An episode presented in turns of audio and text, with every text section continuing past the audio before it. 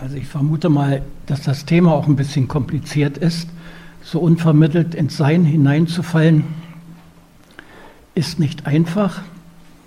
Ähm, ich habe mir ganz verrückte Zugänge, Stege, Holzwege gedacht, um etwas, äh, das Sensationslustige aus diesen schwarzen Heften auch zu entnehmen. Offensichtlich muss man in dieser Medienwelt zwischen Gesprächsprotokollen, Aktennotizen, gefälschten Hitler-Tagebüchern und Denktagebüchern doch gewaltig unterscheiden. Wie entsteht so etwas? Wie wird sowas entdeckt oder dann publiziert? Was ist daran überhaupt eigentlich ein Ereignis? Also Abe Bauchschmerzen, Eva hat Mundgeruch und Blondie ist allerliebst, darüber muss ich Sie ja nicht mehr aufklären. Auf die Willem-Pieck-Frage an Stalin 1949, wie man denn in Deutschland zum Sozialismus kommt, antwortete er, das geht nur auf Zickzack. Und äh, die entsprechende ND-Überschrift vorgestern schließlich, also die Kapitalisten zicken und zacken. Im Eulenspielen Verlag wollte man die geschichtsdeterministische Arbeiterlosung von Erich Honecker in seiner Spätphase etwas genauer analysieren. Der Sozialismus ehender Lauf hält weder Ochs noch Esel auf. Aber man wusste nicht, wer die Intelligenz ist, die da fehlt. Das, die FAZ meldete gestern, dass ein neues Kultdokument aufgetaucht sei. Und darin soll stehen, liebe ostdeutsche Landsleute, ihr werdet nicht nur in zehn Jahren blühende Landschaften erhalten, sondern auch dann gelernt haben, mit Messer und Gabel gegessen zu haben. In der DDR gibt es ein Philosophie-Ehepaar, das gemeinsam getrennt beglückende Autobiografien schrieb. Als ich auf dem letzten vorige Woche 23. Philosophiekongress in Münster an den Verlagstisch Klostermann heranging und fragte, ob es denn einen Fortsetzungsband 97 der äh, Heidegger schwarzen Hefte gebe. Da sagte er, noch am dritten Tag, als ich da nochmal nachfragte, weil der andere äh, Verleger da anwesend war, Sie sind überhaupt der Einzige, äh, der bisher danach gefragt hat. Ich fragte und traf auf der Straße eine französische Philosophin, die an diesem 23. Gesamtdeutschen Philosophiekongress teilnahm. Einziger ostdeutscher Teilnehmer war ich selbst, sonst würde ich es ja nicht wissen. Und ich fragte sie, Heidegger, diesmal kein Ereignis. Er ist kein Ereignis. Das heißt, diese Dinge sind kein Ereignis. Es ist schwierig. Diese Denktagebücher sind ohne jegliches Datum. Das sind ganz seltene Fälle, wo man Datum vorkommt. In der Regel ist es eine Hitlerrede. Zum Beispiel die vom 30. Januar 1940. Dann ist man in der Lage, etwas aus diesen schwarzen Heften zeitgemäß zuzuordnen.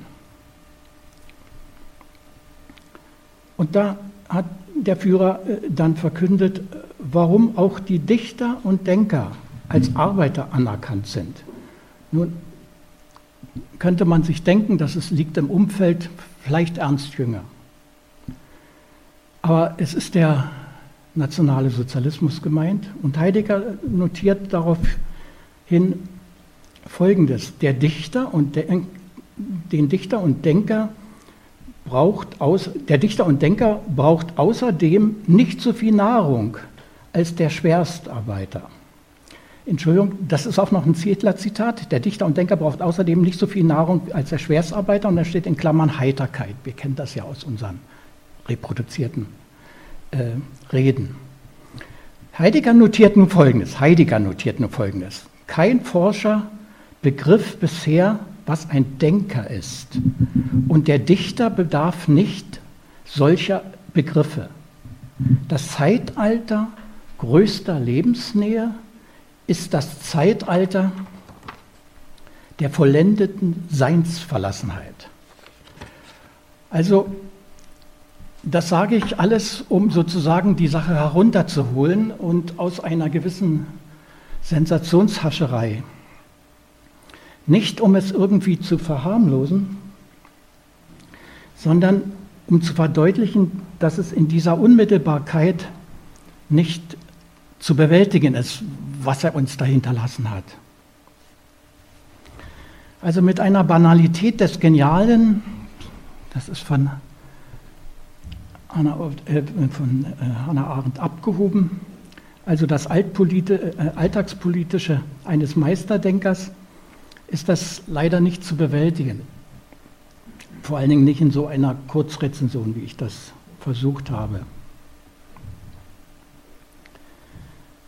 Ich mache nun Folgendes, um es auf irgendeine Weise in den Griff zu kriegen. Für mich selber und für Sie auch. Und ob wir in einer Stunde dann klüger sind, das werden wir sehen und feststellen.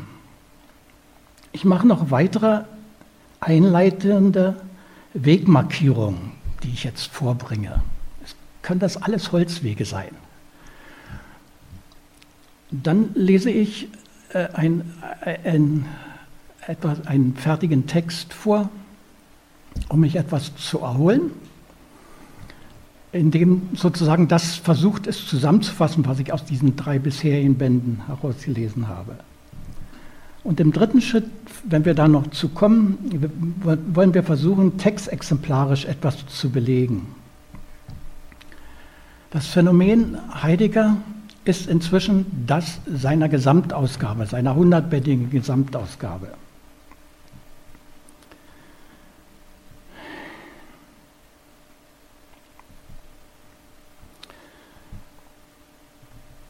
Wenn man sich die Handbücher der großdeutschen Denker bei Metzler ansieht, dann kann man feststellen, dass zum Beispiel das Kant-Handbuch allein von Gerd Irletz bewerkstelligt wurde. Das Hegel-Handbuch eigenartigerweise auch von dem bekannten Hegel-Herausgeber Jeschke. Übrigens hat er eine großartige Richtigstellung der sogenannten theologischen Jugendschriften Hegels vorgenommen. Das Heidegger Handbuch, wenn man das schon aufschlägt, ich habe das nicht durchzählen können, äh, die Verlagstante dachte, ich würde das kaufen, enthält über 100 Einzelautoren. Das zeigt, wie unglaublich komplex oder schwierig die Sache geworden ist oder scheint.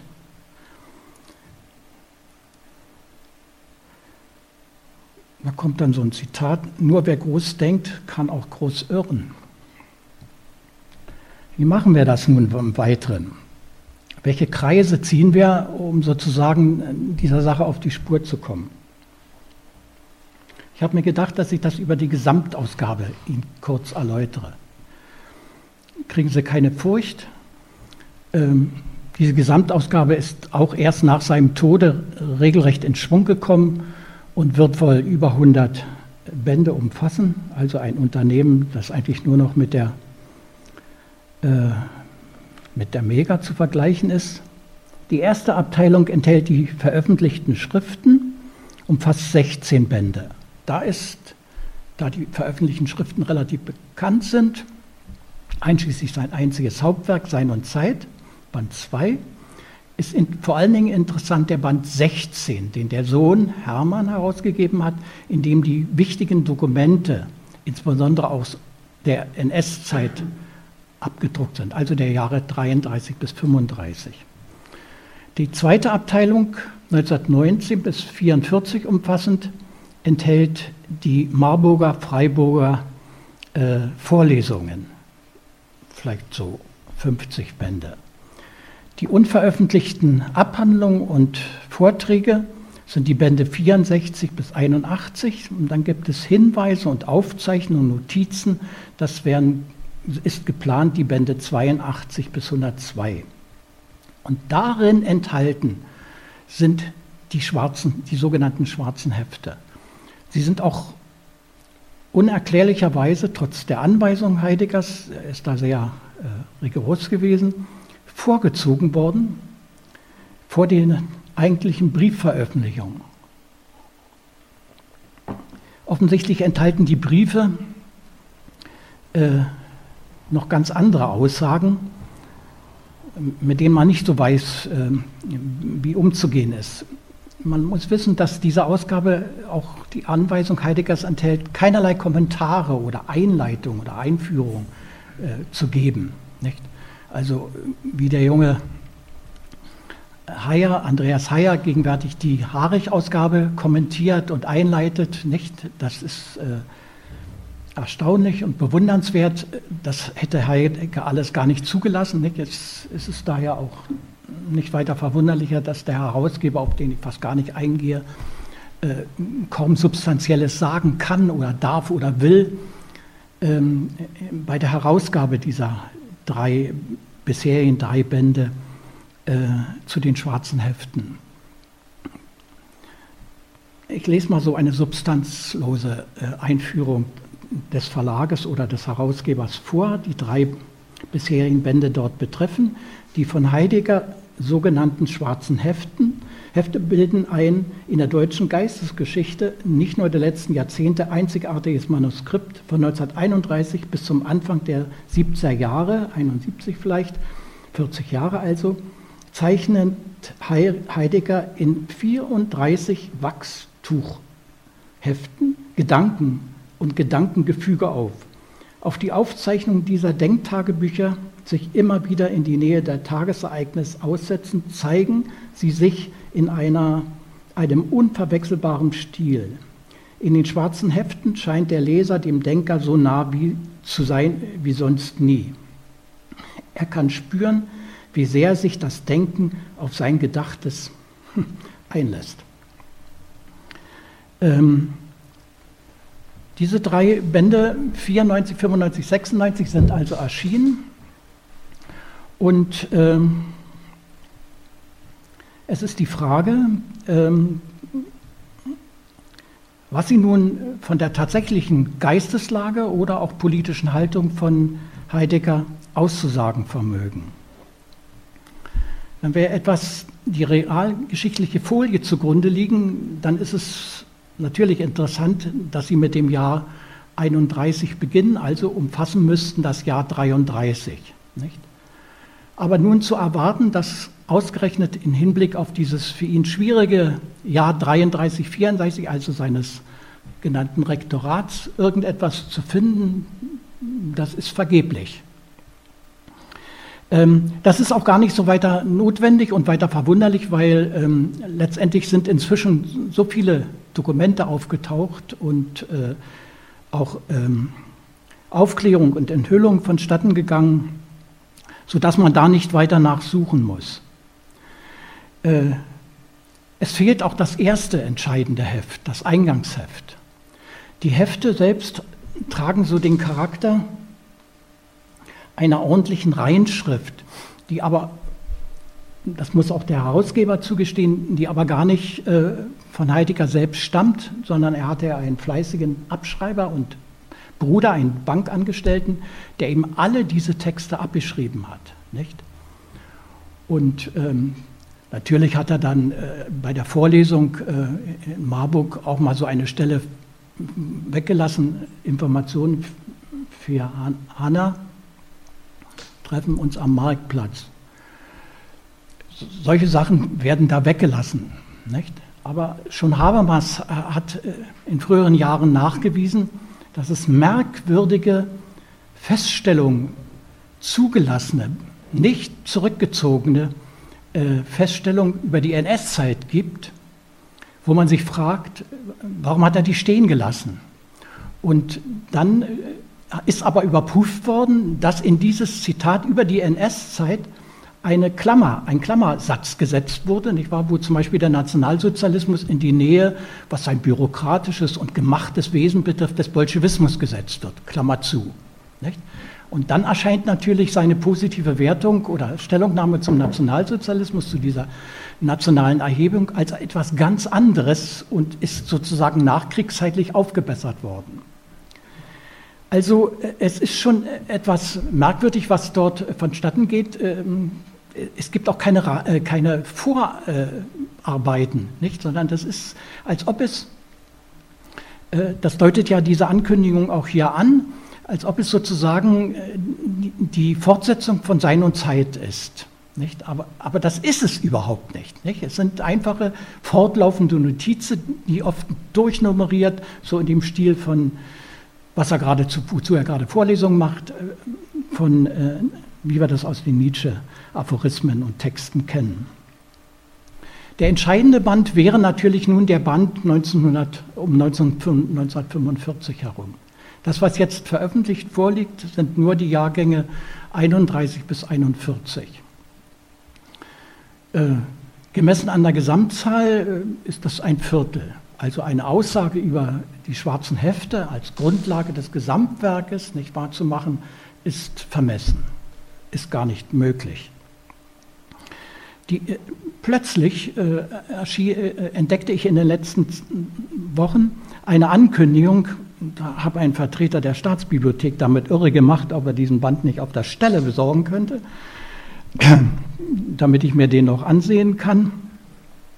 Der betrifft nun die Jahre 42 bis 48. Ich wollte daher den Vortrag eigentlich verschieben, weil ohne diese Zeitenwende um 45 herum äh, ist das gar nicht äh, vollständig ähm, analysierbar oder relativ vollständig äh, realisierbar. Das wären ja entscheidende Einschnitte 33 und dann 45. Nicht?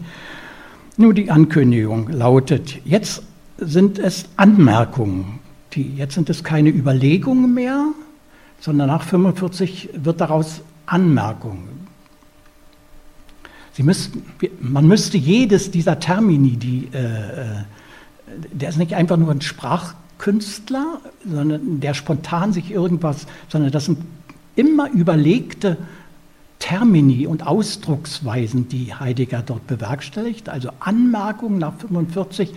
Ähm, man müsste es bei den Gebrüdern Grimm nachschlagen, was das im Uraltdeutschen bis in den Schwarzwald reichend tatsächlich bedeutet. Also die Anmerkungen, die jetzt in diesem vierten Band, das ist dann der Band 97, plötzlich nachgeschoben erscheinen, sind zurückzuführen auf die Tatsache, dass sich ein Enkel einer Geliebten, einer weiteren anderen Geliebten von 1945, Heidegger war da unermüdlich, und überhaupt nicht gebrochen, meldete ein Enkel, nicht? Er habe eins dieser schwarzen Hefte, nicht? Und das ist als Geschenk äh, der betreffenden Person ähm, übermittelt worden und er sei jetzt bereit, das offenzulegen. Nicht? Also der Verlag musste sowas wie schnell agieren, um sozusagen diesen vierten Band hinterherzuschieben, weswegen erklärlich ist, dass diese Ankündigung völlig idiotisch im Raum steht, funktionslos, so gar nicht vorgesehen war. Nicht? Man musste sozusagen die Gesamtausgabe, dieses Phänomen Heidegger als Gesamtausgabe müssen sich als ein Familienunternehmen in, jetzt in dritter Generation mit bis zu über 20 äh, Mitarbeitern und Redakteuren und äh, Sympathisanten vorstellen. Nicht? Das, ist ein, das ist ein riesiges redaktionelles äh, Unternehmen, eben nur vergleichbar mit der Mega. Die Ankündigung für diesen äh, vierten Band, die lautet, die Anmerkungen entstanden zwischen 1942 und 1948. Der Band enthält auch jenes schwarze Heft, das vor kurzem noch als verschollen galt. Wie schon in den Überlegungen in den Bänden 94 bis 96 bietet sie ein einzigartiges Feld verschiedener Gedanken und Einsichten, die zuletzt ein eindrucksvolles Gewebe des Denkens ergeben. Heideggers Gedanken einer Geschichte des Seins beginnt zu verblassen zugunsten eines beruhigten Denken des Geviert. Dennoch setzen sich die in den Überlegungen auftauchenden problematischen Deutungen des Judentums im Rahmen des geistigen Untergangs der Deutschen, des, im Rahmen des geistigen Untergangs der Deutschen fort. Die Nachkriegszeit wird als Selbstverrat des deutschen Auftrages, der an, des anderen Auftrages der Seinsgeschichte zu stiften, erfahren. Damit verbunden beginnt Heidegger nicht nur das Scheitern seines universitätspolitischen Vorhabens 43, 44, sondern auch 46 ausgesprochenen Lehrverbot zu verarbeiten. Die Aufzeichnungen erlauben einen bisher unbekannten Einblick in die schmerzhafte Neuorientierung des Denkers. Wir, wir können dazu nichts sagen. Es liegt nicht vor. Ich habe dort am Verlagstisch nachgefragt, ob man das äh, als Vorabdruck. Nein, das geht, geht natürlich nicht. Einen zweiten Schritt, den ich mit Ihnen jetzt machen muss, der basiert auf meiner eigenen Lehrtätigkeit, nachwendischen Lehrtätigkeit. Vorher habe ich nur äh, Erkenntnistheorie be betrieben. Der DDR-Philosophiestudienplan war so eine verengte, verschulte Angelegenheit. Äh, alle Lehrtätigkeit in Greifswald, in dieser kleinen Universität, äh, waren für mich stetige Bildungserlebnisse. Da hatten wir einen, der aus der dritten Kategorie nach Greifswald kam, ein Nietzsche-Forscher, der also mit den Studenten Sein und Zeit meinte, äh, angehen zu können und wie die Studenten dem Pester und mir sagten, äh, kam er über die, über die, die Einleitungstext, ich habe das Exemplar jetzt nicht hier, es ist eine Seite Text, nicht hinaus. Nicht? Ja, das kann man so machen. Also haben wir uns so eine Bildungsveranstaltung zu Gehlen der Mensch und auch zu Sein und Zeit gegönnt und haben schnell festgestellt, äh, welche kleinen Etappen da nur zu bewerkstelligen sind. Also was ich Ihnen jetzt in einem zweiten Schritt philosophiegeschichtlich zum 19., 20. Jahrhundert sage, äh, also zur Geschichte des Neukantianismus oder zur Geschichte der neuen Ontologie, sind jeweils einsemestrige Vorlesungen und wenn man in die Werke hineingeht, sind das nochmal einsemestrige Literaturveranstaltungen. Ähm, wozu mache ich das jetzt? Nicht, weil ich eine lehrmäßige Rückerinnerung habe, sondern äh, weil ich keinen anderen Weg sehe, um diese angeblich antisemitischen Äußerungen bei Heidegger äh, deuten zu können. Also, es gibt zwei Möglichkeiten. Die FAZ veröffentlichte neulich eine Geschichte von Freitag, Sein und Haben. Die Älteren werden vielleicht diesen Roman, äh, also ich schon nicht mehr, aber ähm, aus dem 19. Jahrhundert kennen, in dem ziemlich antisemitisch oder antijüdisch ähm, äh, ein Kaufmannslehrling dort zur Darstellung gebracht wird. Ähm, das ist alles ganz harmlos im 19. Jahrhundert und es ist die Frage, ob es solche Klischees und Vorurteile sind, wie zum Beispiel im Verhältnis von Mann und Frau oder in Bezug auf Frauen überhaupt oder in Bezug auf den Unterschied zwischen Städtern und der Landbevölkerung, nicht? Oder den militärischen und den im zivilen oder ob es nur gegen den Beamtentyp geht oder gegen den äh, Studenten oder alle solche Vorurteile könnten auch nur die Juden betreffen. Und im, bis um, um 1900 herum, möglicherweise noch bis in die Weimarer Republik, könnte man an, äh, antijüdische, heute als so antijüdische Feststellungen so einordnen, dass sie eigentlich nur auf alltäglichen Vorurteilungen gegenüber bestimmten Gruppen von Menschen ähm, also sie könnten auf eine einfache sozialpsychologische Weise so gedeutet und herabgemindert werden. Nach dem Zweiten Weltkrieg und dem Holocaust ist das nicht mehr möglich. Auf den Satz haben Sie sicher gewartet und den muss ich mir auch gar nicht verkneifen. Es ist dies nicht möglich. Nach diesem, nach Auschwitz kann so nicht weiter gesprochen werden. Und vor diesem Dilemma steht man nun auch bei den judenbezüglichen, die Judenheit betreffend, das Judentum betreffenden Äußerungen von Heidegger. Und es hat eben keinen Sinn, dass in einer, äh, ja, es hat keinen Sinn, dass in einer absoluten seinsgeschichtlichen und seinsmetaphysischen Weise, also so weit zurückgezogen und so weit hineingebettet äh, aus seiner Metaphysikkonzeption zu erklären. Also habe ich mir überlegt, ich mache mit Ihnen einen äußerlichen philosophiegeschichtlichen Zugriff, der das auch noch nicht erklärt. Der Neukantianismus ist äh, sozusagen die Vollendung des seit Descartes, seit, äh, der seit Descartes gelaufenen äh, subjektorientierten Philosophie Was das mit frühbürgerlicher Emanzipation, mit Marx gesprochen, zu tun hat, das ist uns allen bekannt. Es ist eine subjekt- und geistesphilosophisch orientierte Philosophie. Alle diese Schriften handeln um die Analyse des menschlichen Verstandes, des Geistes, sind Wissenschaftslehre oder Phänomenologie des Geistes oder äh, Kritik der reinen Vernunft. Nicht? Also diese Bewusstseinsphilosophie und Subjektorientiertheit dieser Philosophie wird durch den Neukantianismus auf den Höhepunkt getrieben.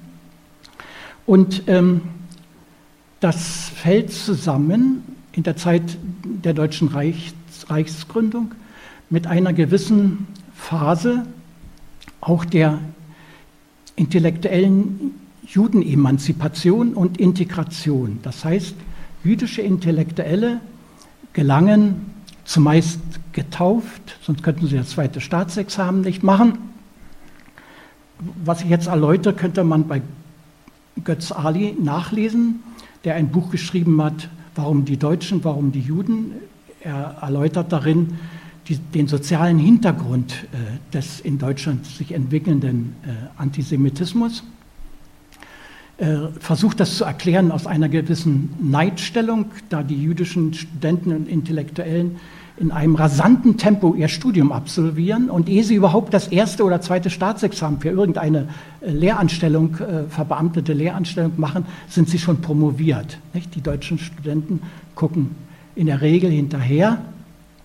Sie sind ja in den 20er, 30er Jahren schon im Kampf um den reinen deutschen Geiz bemüht und bei der SA organisiert. Ihre politischen Aktivitäten liegen auf ganz anderem Felde. Also diese wahnsinnige Konkurrenzsituation, in der sie sich, alles Götz Ali, in der sie sich befinden, ähm, erklärt natürlich eine Menge. So kommt es also, dass sehr viele Intellekt, äh, äh, Intellektuelle und äh, auch deutsche, deutsche Philosophen jüdischer Abkunft in der Zeit des Neukantianismus ihren Aufstieg bewerkstelligen können. Die, der Neukantianismus ist die herrschende Universitätsphilosophie um die Jahrhundertwende. Nicht? Leute, die nicht auf dieser Linie liegen, kriegen keine Anstellung. Äh, zu dieser Zeit weiß man über, da in der Regel die Leute getauft sind, also zum Katholizismus oder zum Protestantismus übergetreten, weiß man gar nichts über ihre jüdische Herkunft. In den Akten steht auch nicht jüdischer Glauben, sondern zunehmend steht nicht arisch. Nicht? Aber wir können Dokumente, ich habe in Greifswald solche Dokumente für einen Lehrer aus der Friedrich-List-Schule gefunden, dem Marjut, nachweisen, dass, sie, dass die Zulassung zum zweiten Staatsexamen zum Beispiel gekoppelt war an einem Taufvorgang. Nicht? Und äh, wenn man die Akte so sieht, so ist dieser Taufschein, also des Übertritts zu einem dieser anderen christlichen, beiden christlichen Religionen, nicht in dieser, in dieser Akte selbst mit eingeheftet, gehört also nicht zu dem tatsächlichen ähm, Studienvorgang, Studienbuch oder Prüfungsvorgang, sondern liegt lose so drin. Man könnte den Aktendeckel so nehmen, dann fällt, würde das herausfallen. Nicht? Ist aber nicht. Ist schön drin geblieben nicht? und erlaubt und gestattet dann sofort den Termin für die zweite Prüfung. 33 ist das natürlich alles zu Ende. Aber schon vor 33 gibt es keine Zul oftmals, wir haben das in unserer eigenen Familiengeschichte nachweisen können, oftmals keine Zulassung zur Habilitation. Nicht? Also da war schon die Bremse auch schon im ausgehenden 19. Jahrhundert. Trotzdem, Hermann Cohen über seine weitere Entwicklung hin zum Judentum äh, im Alter ist, ist, das ist bekannt. Ernst Cassirer, aber auch Ernst Cassirer, ein Privatgelehrter, aus einer reichen Familie kommend, gelingt es erst 1919 in Berlin, nicht aber in Hamburg 1919 eine Professur zu erlangen. 1933 ist das natürlich zu Ende. Arthur Liebert ist Chefredakteur äh, und äh, Geschäftsführer der Kant-Gesellschaft. So, es, äh, die, diese Leute verschwinden alle 33, aber in der Tendenz gibt es eine philosophische Ausrichtung, die sich rein intellektuell, rein fachlich nur gegen diese subjektorientierte Philosophie orientiert, ähm, ausrichtet. Ähm, nun, es ist nicht die Rückkehr zu irgendeiner Substanzphilosophie des Spinoza oder äh, zu Leibniz Monadologie oder äh, und so weiter gemeint, sondern es ist ähm, eine Geschichte, äh, die ein, eine Rückkehr zu Leibniz und zur, mit, hinter Kant, also in der Überwindung des Neukantianismus, hinter Leibniz zur äh, traditionellen ontologischen Fragestellung, zur, zur Seinsproblematik herbeiführt. Dazu gehören zwei Leute, genauer gesagt drei. Einer, der gar nicht bekannt ist, Hans Pichler, diese Leute können nur aus dem Neukantianismus kommen. Wir können das bei Pichler feststellen, wir können das bei Nikola Hartmann feststellen, wir können das auch bei Heidegger selbst feststellen. Sie können nur aus dem Neukantianismus und seiner Überwindung her, heraus ähm, zu, diesen, zu, dieser neueren Ontologie kommen. Über die Arten des Seiens äh, promoviert äh, 1906 Hans Pichler bei Windelband. Und 1910 erscheint über Christian Wolfs Ontologie. Das der ist ein Wegbereiter sowohl für Heidegger wie auch später äh, wie parallel laufend für Nikolai Hartmann. Nikolai Hartmann promoviert 1909 über Platons Logik des Seiens. Und 1921 seine erste Hauptschrift, da muss man genau hinhören, Metaphysik der Erkenntnis. Das ist jetzt nicht mehr eine reine Erkenntnislehre, sondern es ist die ontologische Auffassung des Erkennens. Sonst würde es nicht Metaphysik der Erkenntnis heißen. Nicht? Es gibt eine Postkarte, an, eine Glückwunschkarte an Pichler von Martin Heidegger, wo er ausdrücklich auf diese Tradition hinweist. Auch bei Nikola Hartmann kann man auf diese Tradition Pichler betreffend. Und andere, der andere Greifswaller ist natürlich Günter Jacobi, Allgemeine Ontologie der Wirklichkeit 1925 und 1955 dreibändig erschienen. So, wenn man bei diesen Leuten nachguckt, so kann man feststellen, dass ihre Positionsbeziehung in Bezug auf diese ontologische Fragestellung, also auf diese Wende in der deutschen Philosophie, und jetzt beachten Sie diese Sprechweise, es wird als eine neue Wende in der deutschen Philosophie, in der deutschen nationalen Philosophie äh, angesehen. Und da dabei, um die irgendwie so personalgeschichtlich in den Griff zu kriegen und sozusagen da eine personalmäßige Umorientierung, ist das Jahr 33 ein entscheidender Einschnitt. Ob die Leute sich das nun zuerkennen oder nicht, es funktioniert einfach so.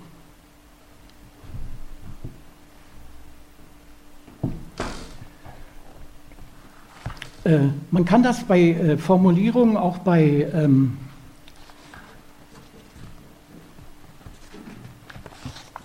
bei Günter Jacobi äh, feststellen, wo die Sache sich äh, eben so weit zuspitzt, dass er regelrecht von einer Entjudung der deutschen Philosophie äh, spricht.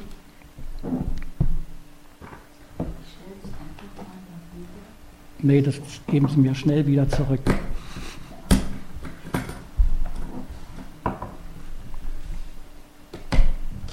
So vertrottelt bin ich noch nicht.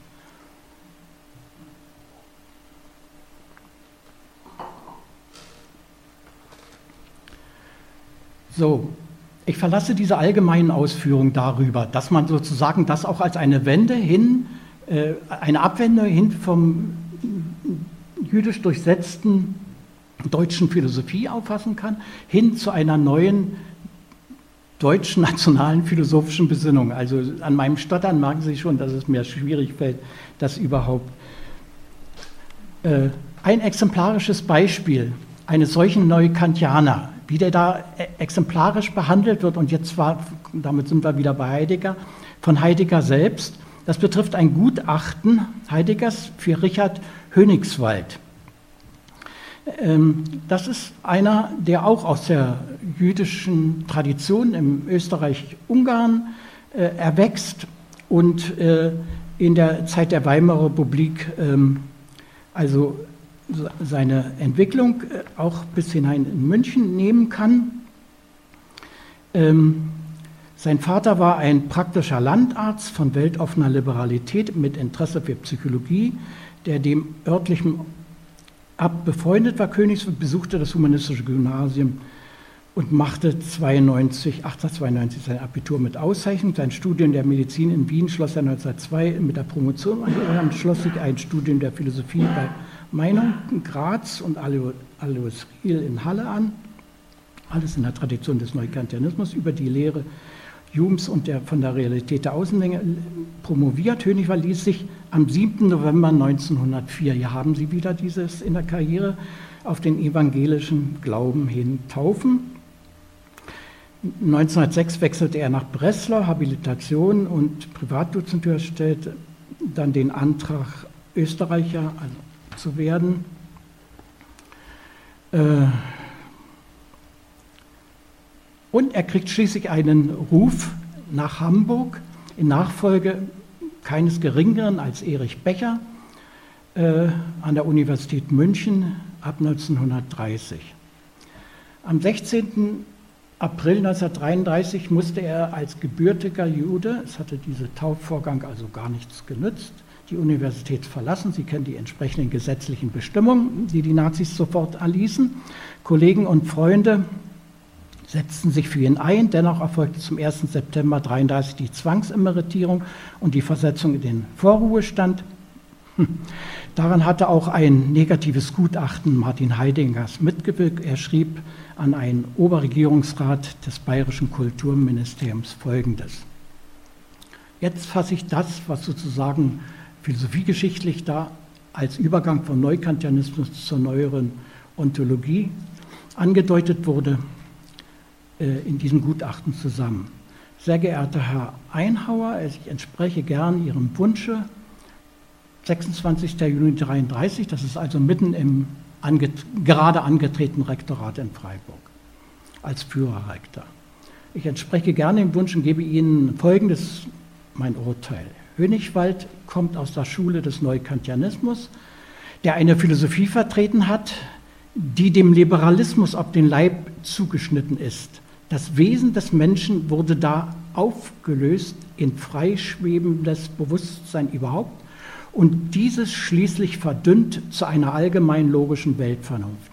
Auf diesem Wege wurde unter scheinbar streng wissenschaftlicher philosophischer Begründung der Blick abgelenkt vom Menschen in seiner geschichtlichen Verwurzelung und in seiner volkhaften Überlieferung seiner Herkunft aus Blut und Boden. Damit zusammen ging die bewusste Zurückdrängung jeden metaphysischen Fragens und der Mensch galt nur noch als ein Diener einer indifferenten allgemeinen Weltkultur. Das Kosmopolitische nicht, des Judentums ist, ist angeklagt, untergründig. Aus dieser Grundeinstellung sind die Schriften Hönigwalds erwachsen. Es kommt aber noch hinzu, dass nun gerade Hönigswald die Gedanken des Neukantianismus mit einem besonders gefährlichen Scharfsinn und einer leer laufenden Dialektik verficht. Die Gefahr besteht vor allem darin, dass dieses Treiben den Eindruck höchster Sachlichkeit und strenger Wissenschaftlichkeit erweckt und bereits viele junge Menschen getäuscht und irregeführt hat.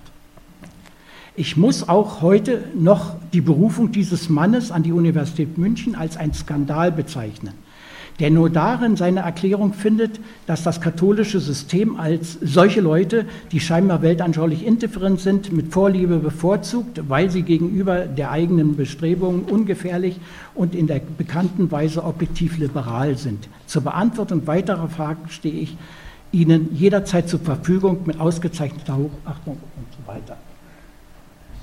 Wenn man sich das Resultat dieser antisemitischen Ausgrenzung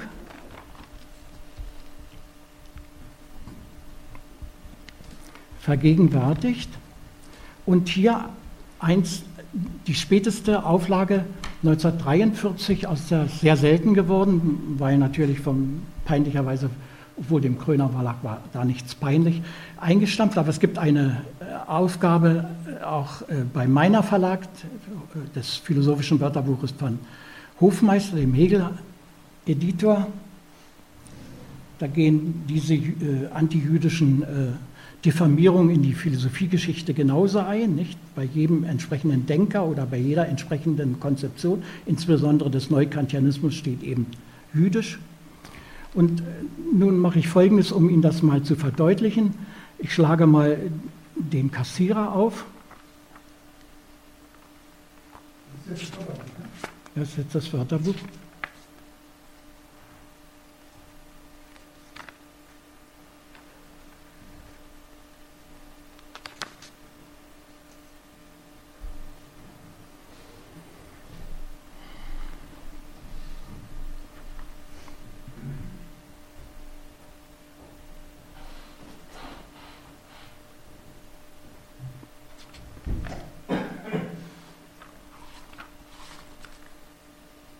Ich habe doch die richtige Ausgabe eingesteckt.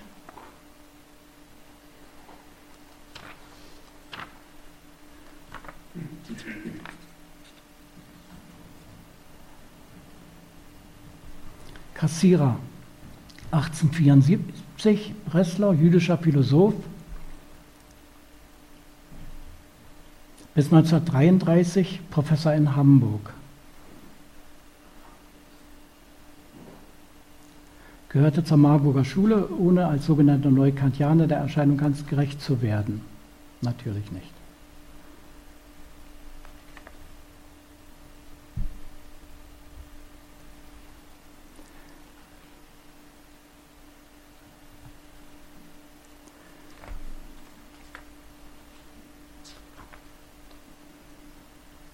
Hermann Cohen, jüdischer Philosoph, bis 1912 in Marburg mit Natop, Begründer und Haupt des, der Marburger Schule und so weiter. Später wandte sich Cohen völlig der jüdischen Theologie und Kulturpolitik zu und bediente sich dabei der Ideologie des auserwählten Volkes, Volkes lehnte jedoch den Zionismus ab, obschon der, er den Talmud verteidigte und so weiter. Jüdische Schriften, drei Bände 1924.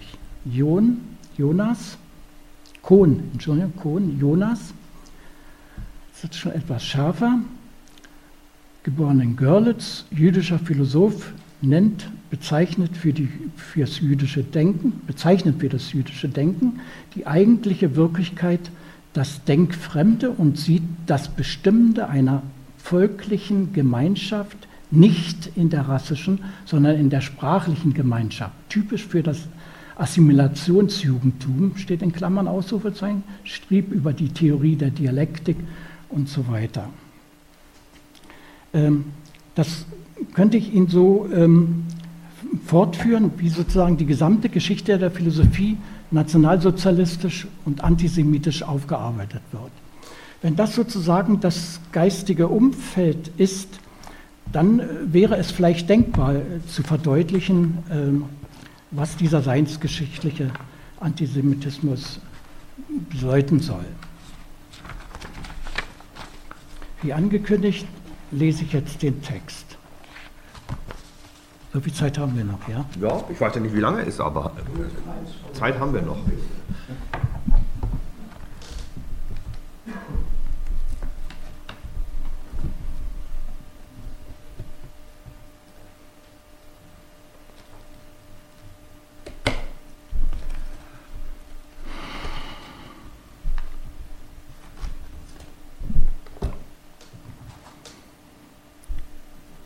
Warum in politisch-historischer Hinsicht immer wieder Martin Heidegger, ein weltweit anerkannter philosophischer Meisterdenker aus Deutschland des 20. Jahrhunderts? Das hat, doch das hat seine Gründe, die er selbst immer nur Fragen nach dem Wesen des Grundes zeitlebens am wenigsten selbst aufklärte. Sein und zeitbedingter, sein und zeitbedingter, in jeder Hinsicht lange überlegter, grundsätzlicher, praktisch politischer Entschluss also keineswegs nur persönlich banaler zeitlicher Irrtum, bestand im demonstrativen Eintreten für ein geistig volkisches, nicht völkisches, sondern volkisches Aufbruch beim Machtantritt der Nationalsozialisten. Daher auch sein sofortiger NSDAP-Beitritt zum 1. Mai, dem Tag der Arbeit. 1933, um 1933, 1934 als sogenannter erster Führerrektor in, Mar in Freiburg als erster Führerrektor seiner Universität in Freiburg zu fungieren. Das hatte nach 1945 ein durch die französische Besatzungsmacht verhängtes mehrjähriges universitäres Lehr- und Amtsverbot zur Folge. Niemals hat er öffentlich zu dieser verbrecherischen, vor ihm, von ihm mit zu verantworten Jahrhundertunzeit Großmacht deutscher Geschichte, Zweiter Weltkrieg wie Judenverfolgung, selbstkritisch Stellung genommen. Vielmehr sich weitgehend unphilosophisch ausschweigend dazu weiter fehlverhalten. Daran ändert wenig sein so abenteuerliches, abenteuerliches Spiegelgespräch, nur ein Gott kann uns noch retten, von 1966, das durch seine sekretierte Anweisung auch erst nach seinem Tode, also 1976, teilweise veröffentlicht werden durfte. Noch verspäteter kam es um den 100. Geburtstag 89 herum, aber das ging schon fast wiederum unter in der deutschen, deutschen Vereinigungsprozess. Zu den ersten wirklich zeitpolitischen Buchveröffentlichungen über Heidegger und den Nationalsozialismus, Victor Farias, zumal zuvor schon vereinzelt dokumentiert durch Hugo Ott. Äh, Heidegger und der Nationalsozialismus übrigens bevorwortet äh, durch Jürgen Habermas noch von ihm selbst so festgelegt, ohne jede Kommentierung, erschien seit 1975, also praktisch auch erst nach seinem Tode, aktuell bereits in dritter Familiengeneration, genauso beaufsichtigt vermittels eines selbstangestellten, vertrauensvollen Herausgeberschaft, sein hinterlassenes philosophisches Gesamtwerk in einer inzwischen nahezu unglaublichen 100-bändigen Gesamtausgabe. Was jedoch darin bisher gänzlich geheim gehalten und unveröffentlicht immer noch fehlte, also wiederum schon jahrzehntelang bewusst zurückgehalten wurde, das waren seine seit 1931 bis 1971 ununterbrochen geführten seinsphilosophischen Denktagebücher. Von ihm selbst als sogenannte schwarze Hefte bezeichnet, was jedoch lediglich deren besonderen Einbandsgestaltung betrifft. Dabei soll es sich um rund 35 solcher durchaus druckreif verfasster, also auch schon durch die Heidegger-Familie vortranskribierte Manuskripthefte Hefte mit unterschiedlichen Eintragungen aus den genannten 40-jährigen Zeitraum, also seiner Seiten zweiten Lebenshälfte handeln. Sie entstanden letztlich aus einer nach dem ungeheuren Erfolg seines einzig wirklichen Hauptwerkes seiner Zeit anhaltenden persönlichen, philosophischen wie politischen und auch persönlichen Krise. Vieles davon ist nur besserwisserisch, belehrend, aggressiv und provokante Selbstverständigung, Selbstrechtfertigung, Selbstdarstellung. Also ähm, das Urteil von äh, Jaspers nach 1945 über diese Charaktereigenschaft und in dieser Art zu philosophieren ähm, wird hier noch mal einmal ähm, voll bestätigt. Doch aktuell sind davon rein zeitrechnerisch, also bei 40 Jahren, gerade erst mal ein Viertel. Also die Jahre 1931 bis 1941, also dieser nachgelassenen Notizen dreibändig, Band 94 bis 96 publiziert. Also kommt äh, das das entscheidende Eingangsheft 1930-31 der vorkriegszeitlichen überschriebenen Überlegung 1 sowie auch die unaufgeklärten Kriegshefte 41-45 angeblich unauffindbar verschollen sind. Das kommt also noch dazu. Wobei jedoch das ebenso bedeutsame End- und Anfangsheft 45-46 der nachkriegszeitlichen nun sogenannten Bemerkungen gerade als frühere Autoren, als früheres Autorengeschenk an seine an eine seiner zahlreichen Geliebten plötzlich nach neuesten Pressemeldungen wieder auftauchte. Dieses nun verkäufliche Einzelheft soll wiederum im Zusammenhang mit seiner nachkriegszeitlichen Entnazifizierung bedeutsame Nachbetrachtungen zu seinem Rektorat 33-34 enthalten. Teilweise ist aber die, sind diese Nachbetrachtungen als Rechtfertigung ja 1945, 46 an dem Bereinigungsausschuss inzwischen bekannt und äh, wenn seine Rektoratslehre von seinen Söhnen veröffentlicht wird, dann ist, diese Rechtfertigungsgeschichte immer gleich mit angehängt. Ähm Dieses nun verkäufliche Einzelheft soll wiederum im Zusammenhang, habe ich gelesen, außerdem fehlen noch größere Teile seines Briefwechsels in der Gesamtausgabe. Also erscheint es daher meines Erachtens als wenig sinnvoll, und kaum sachgerecht zu verantworten, hier ein abschließendes Urteil zu fällen. Eine besondere Gedenk- und Feierstunde zu seinem bevorstehenden 125. Geburtstag, das wäre also in diesem Jahr gewesen, wird das sicher alles nicht werden. Über die erneut angelaufene journalistische, ich muss sagen, eigentlich fast allein journalistische, eine fachphilosophische Auseinandersetzung findet eigentlich gar nicht statt. Aburteilswelle kann man sich, es geht nur männlich zu, ansonsten äh, eine allbekannte Heideggersche existenzialontologische Zentralkategorie der öffentlichen Meinungsbildung, die hier also vollständig passt. Heideggers existenzialontologische Zentralkategorie der öffentlichen Meinungsbildung. Allerdings nur, nur etwas verwundern. Moralisch-politische Entrüstung erklärt zunächst aber wenig und herausgerissene, vereinzelte Zitate bringen auch nichts. Aber die epochale äh, Gesamtverurteilung ist schon da, wenn man sich zum Beispiel eine Philosophieinformation äh, ansieht, in der sozusagen Heidegger, das Sein und die Juden in unmittelbare Beziehung gesetzt werden. Die bisher stattfindende, ganz vereinseitigte und unaufgeklärte antisemitische Beurteilung des eingesetzten Herausgebers spricht voraus, vorauseilend schon von einem regelrecht konzeptionellen seingeschichtlichen Antisemitismus und erscheint mir da eigentlich wenig hilfreich, weil letztlich wiederum von der sicher vorhandenen alltagspolitisch übergreifenden nationalsozialistischen Einstellung Heideggers eigentlich nur ablenkend. Ich war bei der Buchvorstellung des Herausgebers dabei und es war überhaupt eine sehr merkwürdige äh, Veranstaltung, wie, er, wie diese Buchvorstellung bewerkstelligt wurde. Äh, dieser Peter Travny ist ja Gründer eines sogenannten Heidegger-Instituts in Wuppertal. Und äh, in, in, in, einem Seitensatz steht immer, dass die Gründung dieses Heidegger-Instituts durch die Heidegger-Familie sehr wohlwollend bedacht wurde. Und ähm, man wird den Verdacht nicht los, als ob diese Broschüre, ähm, die äh, der Herausgeber sozusagen als Begleittext ähm, für diese drei bisherigen ähm, schwarzen Hefte fabrizierte, Mythos der jüdischen Weltverschwörung, als ob das sozusagen die, eine, eine merkwürdige Flucht nach vorn ist, um sozusagen äh, äh das abzufangen, was sozusagen durch die Presse dann in Rückerinnerung an 1978, 79, äh, 1987 bis 89 äh, da kommen würde. Ähm, äh, der Mythos der jüdischen Weltverschwörung, all diese Dinge kommen in den drei Heften überhaupt nicht vor. Ich habe mir das genauer angesehen. Ich weiß also nicht, wovon der Herausgeber hier reden will, welche Bildungselemente, außer vielleicht Freitag sein und haben, er dem Heidegger da anlasten will.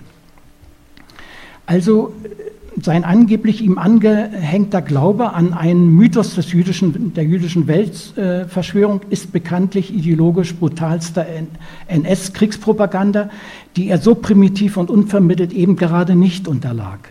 Vielleicht punktuell kriegspolitisch zitierte, vielleicht punktuell kriegspolitisch zitierte, aber sicher nicht seinsgeschichtlich oder gar seinsphilosophisch einfach so unvermittelt herleitete, rechtfertigte und begründete. Vielleicht verhält es sich einmal so, äh, von der momentanen Aufgeregtheit, äh, also ähm, äh, über diesen Kreuz, nun wiederum kreuzgefährlichen Denker etwas abgesehen. Ähm, aber was soll das fachphilosophisch dann und aktuell politisch schließlich bedeuten?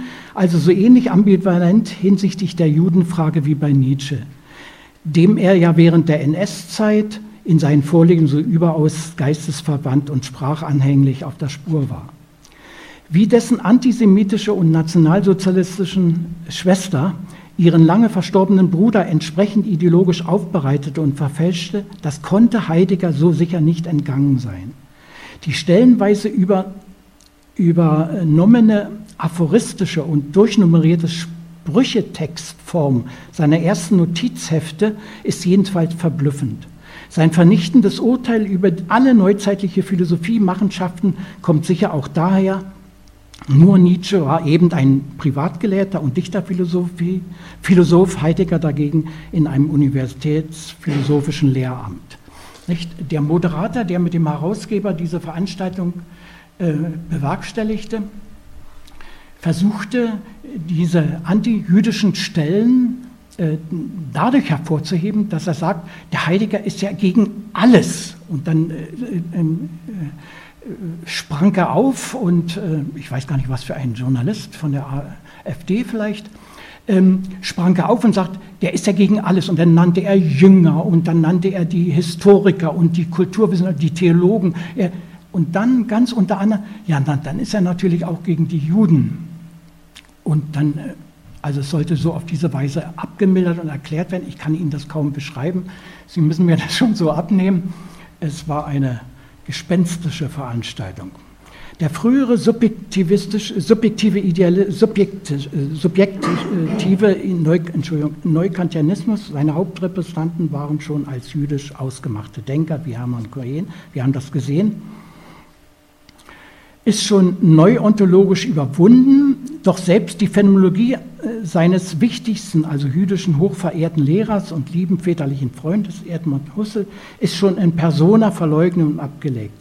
Und die Lebens- und Geistesphilosophie Dilthey oder die Existenzphilosophie Jaspers werden der Lächerlichkeit, preisgegeben. Also es gibt ganz wenige äh, aktuelle Literaturbezüge ähm, und äh, ein Denker, der ähm, durchgehend in diesen drei Bänden noch eine gewisse Wertung erfährt, Erwähnung erfährt, ist immer wieder Karl Jaspers. Aber ähm, die eigentlichen ähm, Ereignisse sind Hölderlin und Nietzsche und sodass die äh, Seinsfrage griechisch-deutsch völlig neu zu stellen sei. Das versichert er immer wiederkehrend, ohne äh, jeden ermüdenden Unterlass über drei Bände. Also, da es nur diese eine Seinsfrage gibt, nicht? warum ist überhaupt Seiendes und warum ein, äh, vielleicht nur nicht, nichts, diese äh, ontologische Differenz und Seinsfrage ähm, die übermannt ihn auf jeder Seite. Nicht? Und, und die, ständig dreht er sich im Kreise und kommt immer wieder darauf zurück. Und dann ganz unvermittelt kommen dann sozusagen politische Tagesereignisse, die dann äh, auftauchen. Auf die damit zusammenhängende entscheidende Frage nach der Wirkung bzw. praktische Einflussnahme von Philosophie auf die Gesellschaft antwortete der sonst äh, somit gänzlich einsame Denker überwiegend im überlieferten, Spiegel, überlieferten Spiegelgespräch 66 wie im ausgestrahlten ZDF-Interview 69 stets mit einem klaren Nein.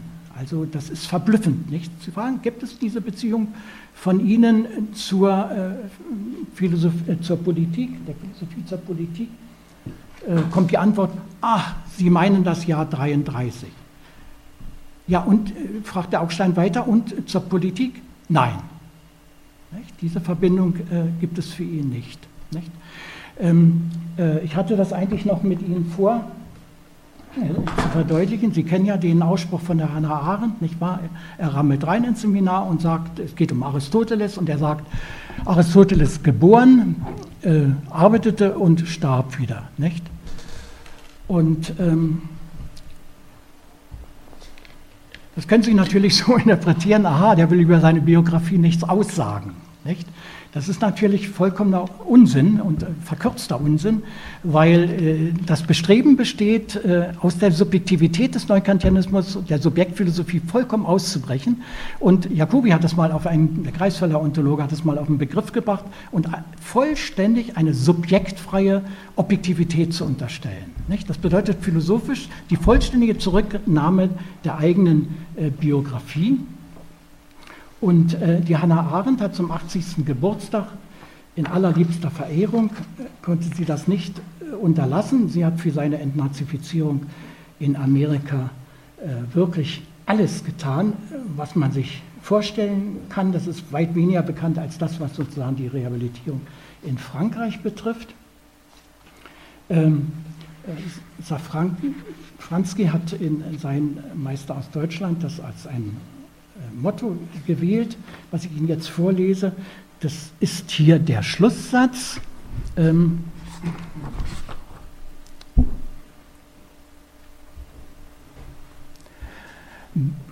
bei diesen wenigen ist es letztlich gleichgültig, wohin die Stürme ihres Jahrhunderts sie verschlagen mögen. Denn der Sturm, der durch das Denken Heideggers zieht, wie der, welcher uns nach Jahrhunderten noch aus dem Werk Platons entgegenweht, stammt nicht aus diesem Jahrhundert. Er kommt aus dem Uralten. Und was er hinterlässt, ist ein vollendetes, das, wie alles Vollendete, heimfällt zum Uralten. Nicht? Das, das ist, dann sagt sie in einer Anmerkung, äh, dieser Irrtum hat Heidegger zwar nach kurzer Zeit eingesehen, also das äh, Heid, äh, äh Freiburger Rektorat kann ja bei einem so großen Denker nur eine spontane, zufällige, es ist noch nicht einmal ein Ereignis, Verirrung, persönliche Verirrung sein, nicht? Die der einsame große Denker sofort hinter sich gelassen hat. Dieser Irrtum hat Heidegger zwar nach kurzer Zeit eingesehen, alles Hannah Arendt in einer Anmerkung zu diesem Glückwunsch 69, und dann erheblich mehr registriert, als damals an den deutschen Universitäten üblich war. Es gibt eine Notiz, wo einer sagt, der brave, völlig unpolitische Nikola Hartmann, dem wäre so etwas nicht passiert wie dem Heidegger. Aber Heidegger ist auch philosophisch tiefsinniger und deshalb großartiger und deshalb auch dieses Irren. Aber was liegt damit, was, was wird damit gesagt? Nicht wahr? Damit wird gesagt, also es muss doch etwas verwurzelt in seiner Philosophie liegen. Ja, aber wie?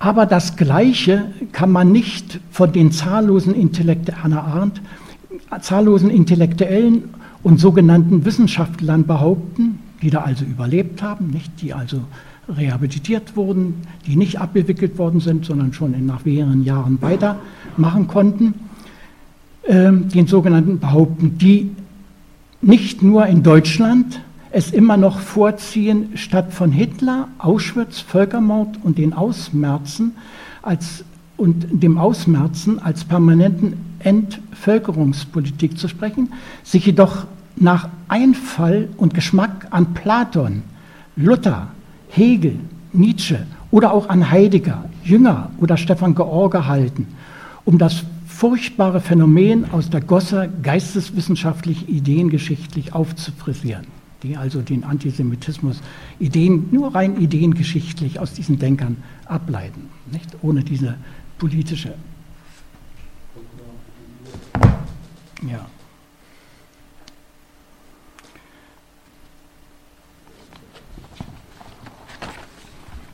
Ich muss Ihnen trotzdem abschließend noch etwas, äh, seine überlieferte antibürgerliche, dadurch auch autoritäre, bodenständig bäuerliche, so dann völkische Grundhaltung prädestinierten ihn offensichtlich geradezu für den aufkommenden Nationalsozialismus. Für ihn sofort ein revolutionärer Aufbruch. Sein früher, nun also jüdischer Schüler Karl Löwitz sagte zu dessen schon damals bedrückenden, textlich aber dennoch sehr akademisch-philosophischen Rektoratrede vom 27. Mai 1933, sie propagierte ja schließlich die unauflösliche universitäre Einheit und Reihenfolge von Arbeits-, Wehr- und Wissensdienst. Sie wissen, dass man nach dieser Rede nicht wissen konnte oder nicht wusste, ob man nur ernsthaft griechische Philosophie studieren, weiter studieren sollte oder gleich in die SA einzutreten haben sollte. Heidegger selbst meinte mit seinem kurz darauf persönlich installierten Dozentenlager selbstverständlich damals durchaus beides. Doch als man ihn nach 19, Anfang 45 zum Volkssturm direkt von seiner Philosophievorlesung weg Arbeitsdienst verpflichtete, da befand er sich wiederum in einer befand er das als eine unerträgliche Zumutung. Und nicht viel anders benannte er auch seine nachfolgend unabdingbar universitär entnazifizierende Freisetzung 1946 lediglich als eine respektlose Maßnahme ohne jeglichen Geschmack. Vielleicht sagt er ja woanders, sich derartig seins überheblich, nicht nur ausweigen, schweigend, noch etwas anderes oder mehr. Aber wie gesagt, wir wissen es nicht, da der Band 79 erst im Winter erscheint. Wenn überhaupt jemand jemals auftauchen, dann müsste im bisher nicht auffindbaren schwarzen Heft von 1930 sicher darin wie übermittelt wird durch seine bereits nationalsozialistisch grundüberzeugte Ehefrau Elfriede herbeigeführte gemeinsame Lesung des hitlerischen Kampfes, der hitlerischen Kampfschrift auf der Hütte nachweisbar sein. Die Rektoratsrede jedenfalls schweigt durchgehend von einer übersteigerten Kampfesmythos Reich, des Reichsparteiführers. Parallel heißt es dazu in einer nun vorliegenden Überlegung und Winken, Überlegung und Winken, dass es die große Erfahrung und Beglückung sei, dass der Führer eine neue Wirklichkeit erweckt habe. Es ist die große Erfahrung und Beglückung, dass der Führer eine neue Wirklichkeit erweckt hat, die unser Denken die rechte Bahn und Stoßkraft gibt. Jetzt, die literarische Existenz ist zu Ende. Die literarische Existenz ist zu Ende. Er wusste also genauestens, was philosophisch jetzt äh, zu tun und nicht zu tun wäre und wie seine neue Auffassung von Philosophie in dieser neuen, in diesem politisch, für ihn vermeintlichen politischen Aufbruch äh, zu sein habe. Doch in seiner jahrelangen akademisch-philosophischen Lehrtätigkeit verhält es sich nach dem nun irrtumhaften Scheitern seines Rektorats frühzeitiger Rücktritt politisch auffallend unauffällig. Ganz so wie sein wichtiger, anhänglicher Schüler jener Jahre Hans-Georg Gadamer in, Leipzig. Und vertraut seine tatsächlich immer kritisch werdende Haltung zum Vulgärnationalsozialismus, ähm, der seiner über, seinem übersteigerten geistigen Anspruch nun nicht mehr entspricht, nur noch seinen, wie gesagt, erst bis 1941 teilweise vorliegenden Denktageheften an. Jede politische Wissenschaft oder auch sonderliche NS-Philosophie ist ihm völkische Scheinphilosophie. Also das muss ausdrücklich gesagt werden. Das aber wohl nur, weil sie wiederum subjekt Rassissen, rassenmäßig, subjektiv rassenmäßig oder anthropologisch, soziologisch in Erscheinung tritt. Somit nicht seiner all, allein zuträglichen seinsphilosophischen Lehrdogmatik entsprechend nachfolgend.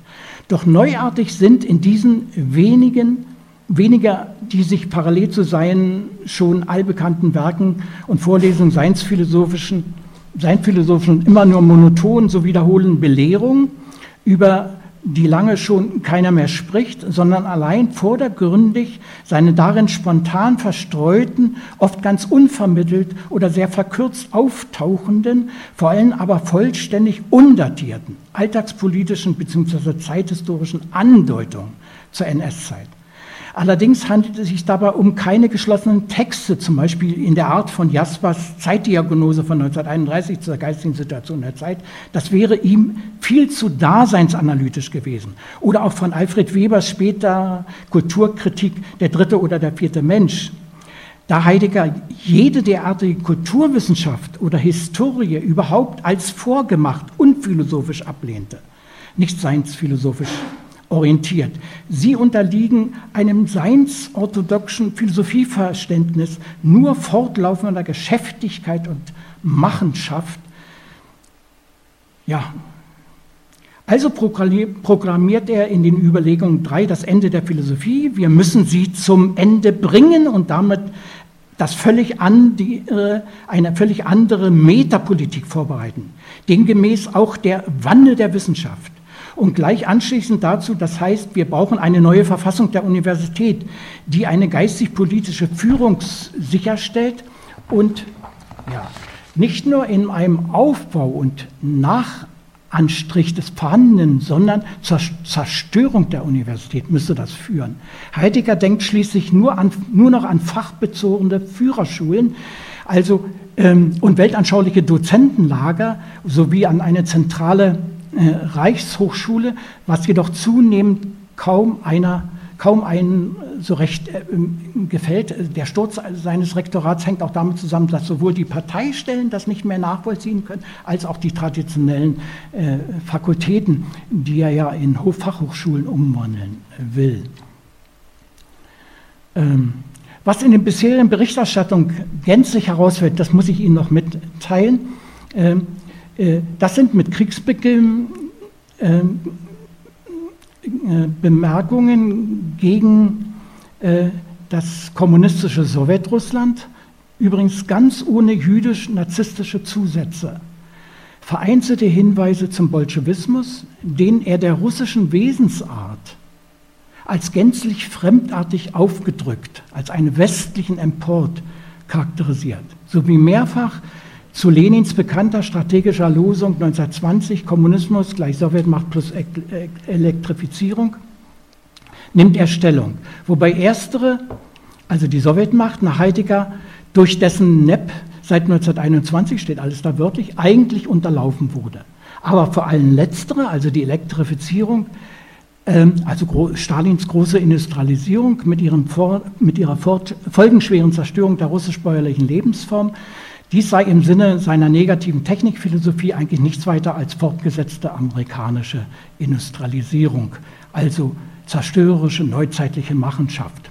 Ansonsten sei der Bolschewismus als autoritärer Sozialismus dem realen NS, steht wörtlich da, realen NS, Nationalsozialismus, vollständig strukturgleich. Trotzdem, jedoch mit keineswegs gleichzusetzen. Früher hatten wir, hätten wir das ideologiekritisch lediglich als Antikommunismus abgeschmettert. Es klingt aber an, dass seine wichtigste Schülerin, wie jahrelange Geliebte, vor allen Dingen vor 1933, später in ihren gleichzeitig entstandenen Elemente und Ursprünge totalitärer Herrschaft 1938 ganz ähnlich dieses so ausführen sollte. Ironisch notiert er einmal, einmalig mit Datum die offizielle Molotow-Reise zu Hitler am 12. November 1940 nach, nach Berlin, ist ansonsten aber ganz bei Hölderlin. Etwas später vermerkt er, dass es gleich wahnwitzig sei, den Bolschewismus durch das Rassenprinzip bekämpfen zu wollen. Ebenso charakterisiert er den Krieg als grauenvoll und sieht ihn als kommenden Weltkrieg seinsgeschichtlich als unabwendbar. Da kennt unser Denker absolut keine existenzielles Mitleid und Erbarmen, auch wenn sich dann endzeitlich abschließend selbst seine beiden Söhne in sowjetischer Kriegsgefangenschaft wiederfinden sollten. Aber als die Söhne des großen deutschen Philosophen, das wussten die Russen auch, kommen sie frühzeitig 46 frei. In, erst in, in einer letzten Überlegung, also im dritten vorliegenden Band 96, kommt es zu einer allerersten, nach der gerade abgelaufenen Kreis, Reichskristallnacht, also November 1938, das könnte ihm ja sicher nicht entgangen sein, nun allerdings so erschreckend daherkommend antisemitisch deutbaren Feststellung über eine angeblich zeitweisige Machtsteigerung des Judentums. Also das ist die eigentlich kriminelle Stelle, die da immer hervorgezogen wird, zeitweilige Machtsteigerung des Judentums. Diese wurde mit Heideggers Worten gesagt allein möglich, da die Metaphysik des Abendlandes, jetzt merken Sie, wie er das wieder seinsgeschichtlich äh, herunterholt und einbettet, ähm, diese wurde mit Heideggers Worte, wie gesagt, möglich, da die Metaphysik des Abendlandes zumal in ihrer neuzeitlichen Entfaltung die Ansatzstelle bot für das sich Breitmachen einer sonst leeren Rationalität und Rechenfähigkeit, die sich auf solchem Wege eine Unterkunft im Geiste verschaffen. Doch schon 1937 deklarierte er in den Überlegungen, ach, die zähe Geschicklichkeit des Rechnens und Schiebens und Durcheinandermischens, also des Schacherns und Austausches. Ähm, und das steigert sich dann noch an einer anderen Stelle und wird dann eigentlich wirklich rassistisch. Die Juden leben bei ihrer betont rechnerischen Begabung am längsten schon nach dem Rassenprinzip. Irgendeine soziologische, kulturgeschichtliche Erklärung, äh, wo in europäisch-abendländisch-christlicher Tradition die jüdische Bevölkerung äh, von christlichen handwerklichen Berufen ausgeschlossen war, also zu diesen Geldgeschäften äh, eigentlich gezwungen war, keinerlei Erklärung. Es ist die Zeit von Jud Süß, dem jüdischen Geldvermittler. Doch nicht viel anders würden bereits Entfremdungs- und emanzipationstheoretische Passagen aus, dem vormärzlichen Schrift, aus der vormärzlichen Schrift zur Judenfrage 1843 des jungen Marx oder auch über das Geldwesen von Moses Hess als antijüdisch umgewertet und während der Nazizeit entsprechend judenfeindliche Äußerungen auch von Walter Rathenow, Göre Israel, dazu benutzt, um antijüdische Propaganda zu bewerkstelligen. Letzter Satz, den nun 1941 vollständig angelaufenen neuen Weltkrieg, damit enden die bisher veröffentlichten Notizen der Überlegung 15 etwas unvermittelt, versteht und bezeichnet Heidegger unerklärterweise als einen planetarischen Krieg. Äh, nicht der Sterne.